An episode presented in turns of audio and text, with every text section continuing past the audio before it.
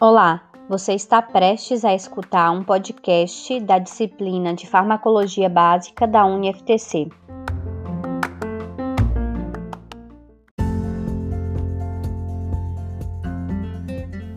Fala galera, nesse podcast estou passando aqui só para dizer para vocês um pouquinho mais sobre aquilo que nós já começamos a estudar em sala de aula. Bom, quais foram os temas abordados em sala de aula na semana passada? Sistema nervoso autônomo. Não só o sistema nervoso autônomo, mas as suas subdivisões. Nós falamos sobre as possibilidades de ação no corpo das vias simpáticas e das vias parasimpáticas. Bom, nós falamos que a via simpática ela está muito relacionada à fuga e à luta, e a via parasimpática ela está muito relacionada a descanso e digestão. Então, essas diferenças entre essas duas vias acabam gerando um equilíbrio em nosso corpo e em nossos órgãos vitais. O principal neurotransmissor dessas vias também é diferente. Na via simpática, o neurotransmissor que atua sobre a célula efeitora ou célula alvo é a noradrenalina ou adrenalina. Certo? A noradrenalina também pode ser chamada como norepinefrina e a adrenalina também pode ser chamada de epinefrina. Bom, e o parasimpático? O principal neurotransmissor do parasimpático é a acetilcolina. É esse neurotransmissor que vai atuar lá na célula alvo ou na célula efetora.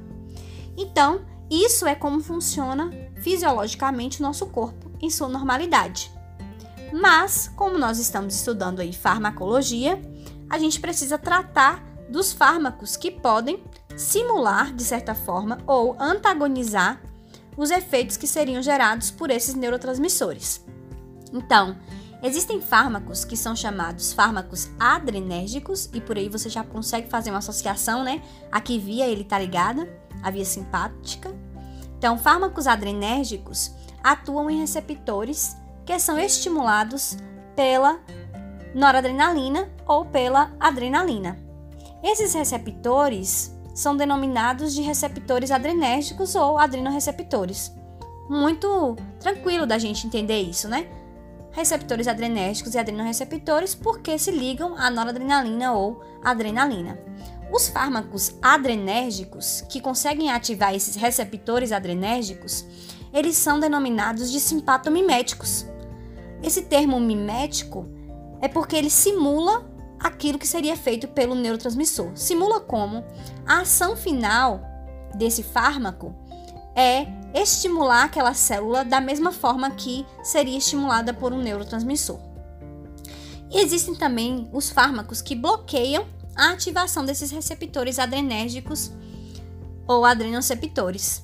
E esses fármacos que bloqueiam a essa ativação desses receptores são chamados de fármacos simpatolíticos. Então, alguns fármacos que nós observamos aí, né, a partir da minha última fala, que são chamados de simpatomiméticos, eles acabam ativando diretamente receptores adrenérgicos. E aí a gente chama esses fármacos de agonistas de ação direta. Por que agonista? Porque ele está fazendo o mesmo efeito que seria feito ali realizado pela noradrenalina ou adrenalina. De ação direta, porque porque ele está atuando diretamente no receptor adrenérgico ou adrenoceptores. E o agonista é, de ação direta é a única possibilidade que eu tenho de simpatomimético? Não. Existem fármacos simpatomiméticos que também são agonistas de ação indireta, tá? Os agonistas de ação indireta, eles acabam é, aumentando a liberação ou bloqueando a captação de, norep de norepinefrina por aquelas enzimas que depois vão destruir essa norepinefrina. Então, alguns agonistas de ação indireta podem bloquear a captação de norepinefrina ou promover a sua liberação das, daquelas reservas citoplasmáticas que estão presentes lá dentro das vesículas, nos neurônios adrenérgicos. Então, a norepinefrina atravessa essa sinapse e se liga aos receptores alfa ou beta, por causa da sua quantidade que está em excesso ou porque simplesmente aquilo que foi lançado na fenda sináptica não foi degradado, então aumenta a quantidade ali na fenda sináptica. Existem exemplos de inibidores da captação e de liberadores de norepinefrina. Alguns deles, os exemplos são a cocaína, as anfetaminas, conseguem fazer essa ação, tá? E existem aqueles fármacos simpatomiméticos que nós consideramos como fármacos de ação mista. Eles são chamados é, de ação mista porque eles conseguem agir diretamente nos receptores, como os fármacos agonistas de ação direta, e eles também conseguem agir de forma indireta. Por quê? Porque eles estimulam a liberação de noradrenalina do, neuro, do neurônio adrenérgico, certo? Então, é, essas são as três possibilidades de fármacos, de ação de fármacos simpatomiméticos. Tá, e os simpatolíticos? Os simpatolíticos são também chamados de antagonistas adrenérgicos ou antiadrenérgicos. E o que eles fazem? Eles bloqueiam esses receptores.